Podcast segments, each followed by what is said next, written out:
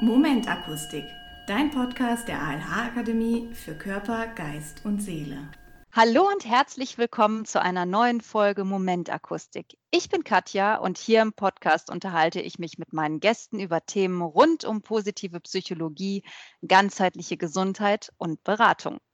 Auf die heutige Folge freue ich mich besonders. Wir haben eine Absolventin zu Gast, die vor drei Jahren bei uns die Ausbildung zur psychologischen Beraterin erfolgreich abgeschlossen hat und uns nun erzählen wird, was sie nach der Ausbildung erlebt hat und wie ihr die Ausbildung bei uns dabei geholfen hat.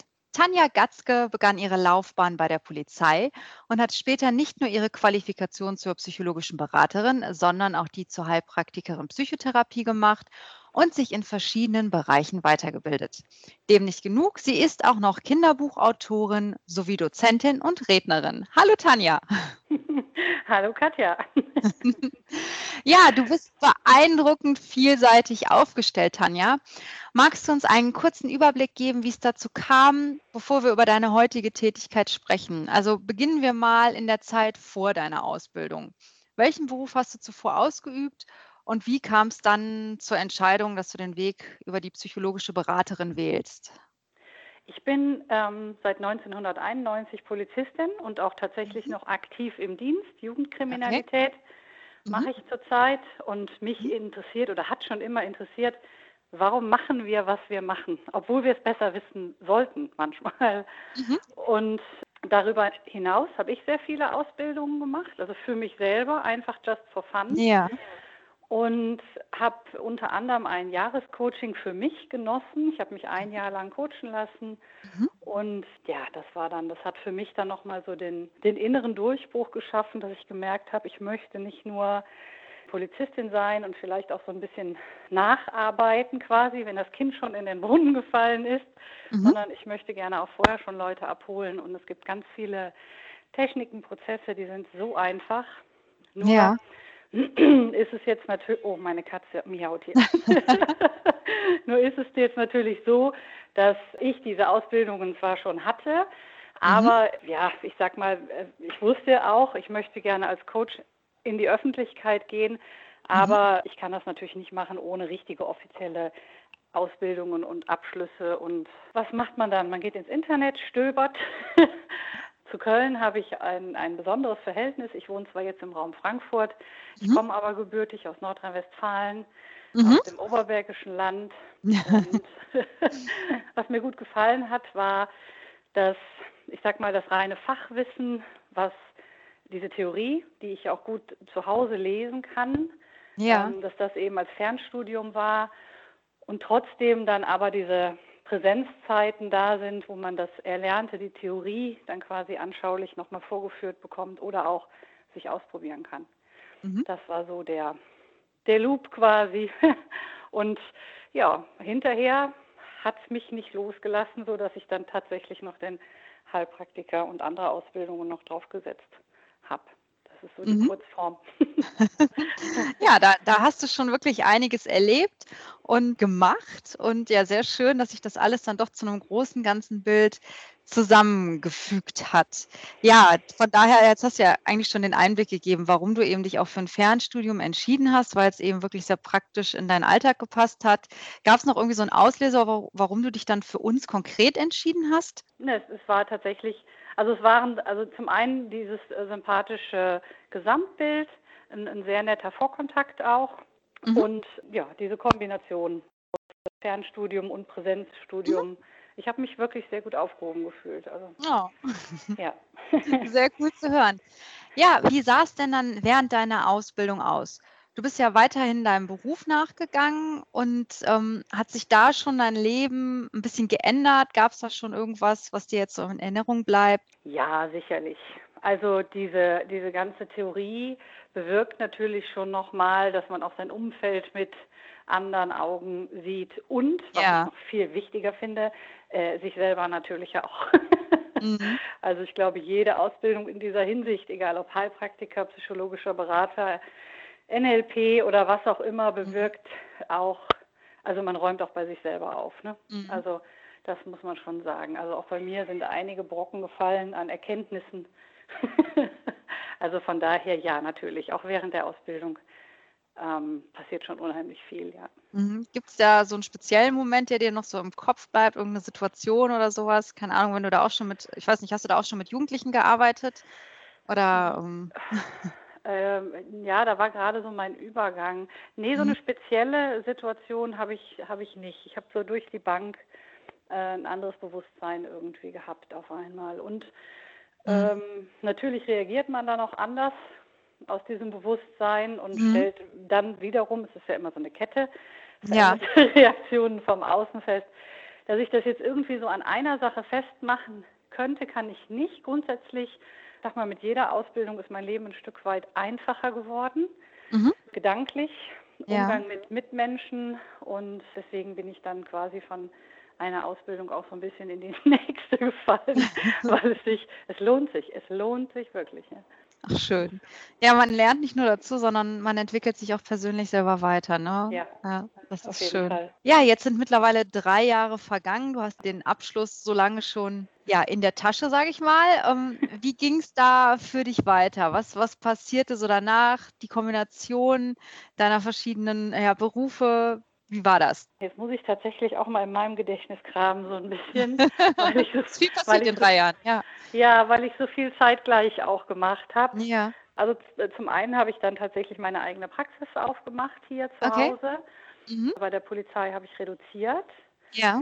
Und ich bin bei der Polizei auch sozialer Ansprechpartner, Mhm. so dass ich das auch da, ich sag mal, für die Kollegen einbringen kann. Mhm.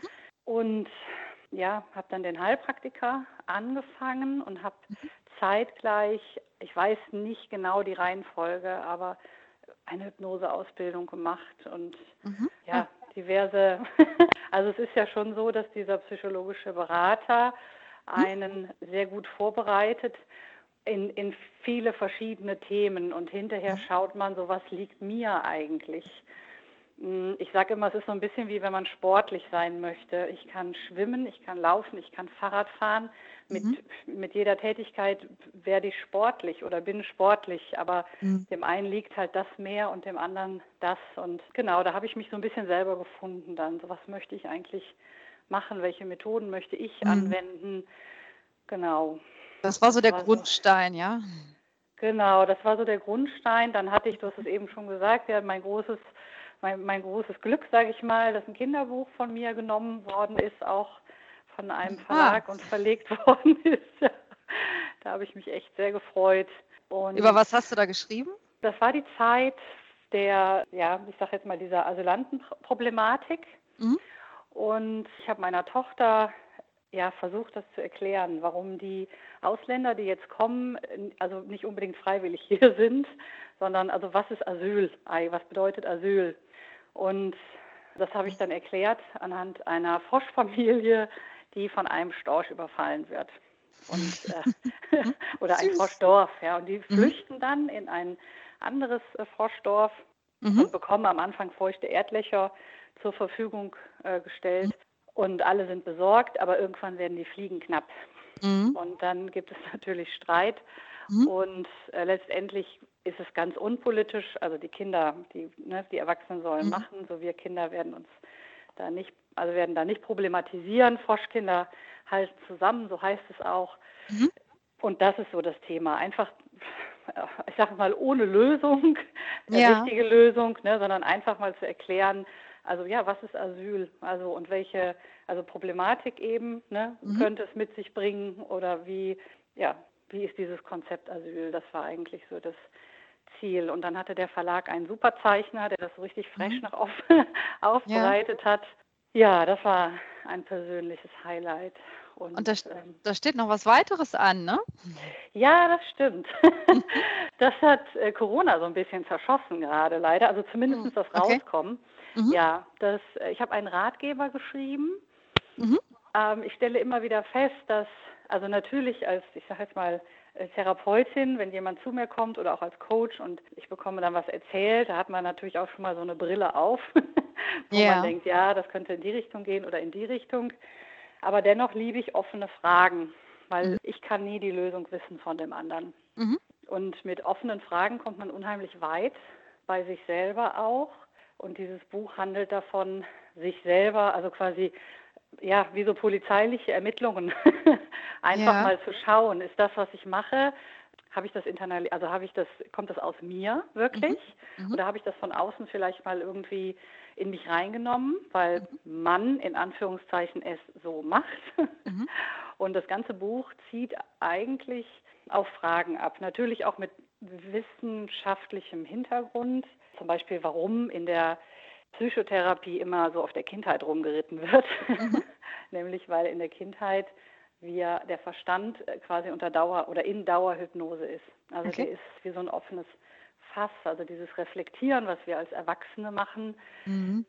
das scheint manchmal bei den Kindern auch so, ne, wenn die so Trotzphasen haben. Aber das ist eigentlich was anderes und das kann nicht verglichen werden mit, Mhm. mit, mit unserem Grenzen ziehen, sage ich jetzt Mhm. mal. Und ähm, das finde ich so wichtig, dass da ganz viel Samen gesät wird. Mhm. Und das bekomme ich auch netterweise immer wieder gespiegelt, dass äh, durch diese Fragen wird so ein Schleier vom eigenen Leben so weggezogen. Mhm.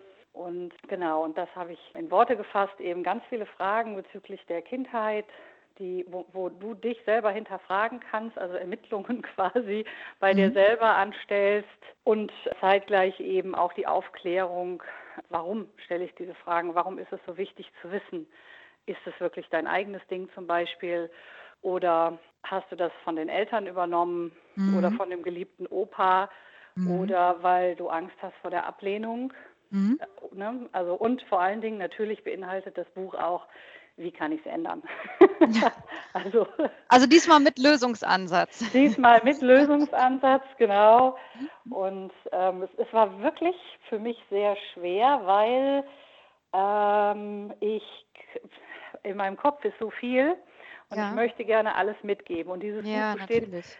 aus vier Büchern eigentlich. So viel habe ich geschrieben und wieder gelöscht und geschrieben und wieder gelöscht, weil ich gedacht habe, wenn ich nachher so ein 300, 400 Seiten Wälzer habe, den liest ja kein Mensch. Ich wollte gerade sagen, wahrscheinlich eher weniger. Also vielleicht dann das Fachpublikum, aber äh, Ja, genau. Und das wollte ich nicht, weil, weil Ja. was mich ja gerade an dieser ganzen Sache so fasziniert, ist, wie einfach es manchmal ist. Also Mhm. gewonnen wird im Kopf. Der Spruch ist tatsächlich, und es ist egal, ob du abnehmen möchtest, sportlicher werden möchtest oder was auch immer. Es ist immer die, die innere Einstellung, sag ich mal, und das Gefühl, was dann eben auch folgt. Da gibst du ja jetzt eigentlich auch schon mal einen ganz guten Hinweis. Also ich nehme mal an, genau das ist auch so Part ja, deines Angebotes, was du dann auch hast, eben auf deiner Webseite und den Social-Media-Kanälen, die es ja von dir gibt. Ähm, Ja. Vielleicht Ja. erzählst du unserem Publikum und mir natürlich auch nochmal, was, was du da, du hast ja jetzt schon mal so ein bisschen Schwerpunkt gegeben, aber erzähl doch mal, was machst du da so, was, was kann man da bekommen, wofür stehst du und deine Praxis? Also ich stehe dafür, unperfekt einfach mal anzufangen. Das ist eigentlich so mein Hauptanliegen. Ich habe, also wer sich meine Social Media äh, Kanäle ansieht, der wird sehen, also gerade bei den Sachen, wo Filme eine Rolle spielen, also Interviews oder YouTube, ich mache das sehr unplugged. Also ich Mhm. habe kein Profi-Equipment, sondern ich habe eine Idee und schmeiße die Kamera an und dann rede ich. Wenn ich vorher mir überlegt hätte, dass alles perfekt sein muss und Mhm. ich muss die perfekte Beleuchtung haben und so, dann hätte ich nie angefangen. Und das finde ich so schade und das bemerke ich halt auch oft bei meinen Klienten, dass Mhm. da, da Großartiges im Innen ist, was aber nie an die Sonne kommt, weil Mhm. man denkt dann hier und man denkt dann da und das könnte schief gehen und was sagt mein Nachbar dazu? Und äh, das waren tatsächlich auch Gedanken, das sieht man in meinem ersten Video, die mir durch den Kopf gingen. Was sagen meine Arbeitskollegen? Ähm, Mhm. Gott, jetzt macht sie auch noch einen auf YouTube. Ja? und äh, und ähm, aber letztendlich ist die Frage immer so, von wem brauche ich eigentlich die Erlaubnis? Mhm. Und äh, das finde ich so wichtig. Ich habe jetzt auch tatsächlich ein erlaubtes Gesetz entwickelt. Das führt aber jetzt zu weit. Das, Aber damit gerade- arbeitet man in deiner Praxis dann. damit arbeitet man, ja, also tatsächlich, dass du, dass du ja, für dich einstehst. Und meine Zielgruppe sind auch tatsächlich Menschen, die sehr verkopft sind. Mhm. Und der Witz ist, je, äh, je, je größer du, ja, ich weiß gar nicht genau, wie ich das sagen soll. Ich habe das noch nie so in Worte gefasst, aber je größer du zum Beispiel im Business bist Mhm. und umso mehr äh, Status du hast, umso schwerer sch- äh, fällt es, nochmal etwas Neues anzufangen und da vielleicht Fehler zu machen. Mhm. Und ja, also das ist so, das ist so meine, meine, meine Lieblingszielgruppe, sage ich mal, so sehr, wobei ich auch Jüngere, ich habe auch, ähm, ich habe auch einen ganz tollen 18-Jährigen mhm. und es ist halt Intelligenz und mhm. Möglichkeiten, sich auszudenken, ist eine Sache, aber tatsächlich auch das wahr sein zu lassen, das wahr werden zu lassen, ins äh, Machen zu kommen, ins Tun zu kommen. Ja. Mhm. ja, und je schwieriger ist es, desto besser ich im Sattel sitze, sei es beruflich oder wenn ich eine Familie habe und habe vielleicht Sehnsucht nach was ganz anderem.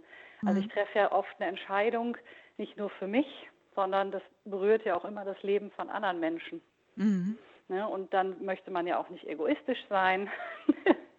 das ist alles verständlich. Ne?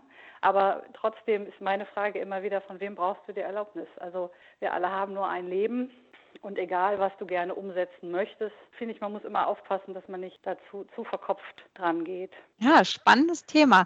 Also wenn, wenn unsere Zuhörer dich jetzt suchen möchten, wie heißt denn deine Website oder dein Social Media Kanal? Was, was muss man denn eingeben, um dich dann auch zu finden, wenn man von dir genau die Unterstützung haben möchte und aus der grauen Theorie in die Praxis kommen möchte und sich wieder mal was trauen möchte im Leben?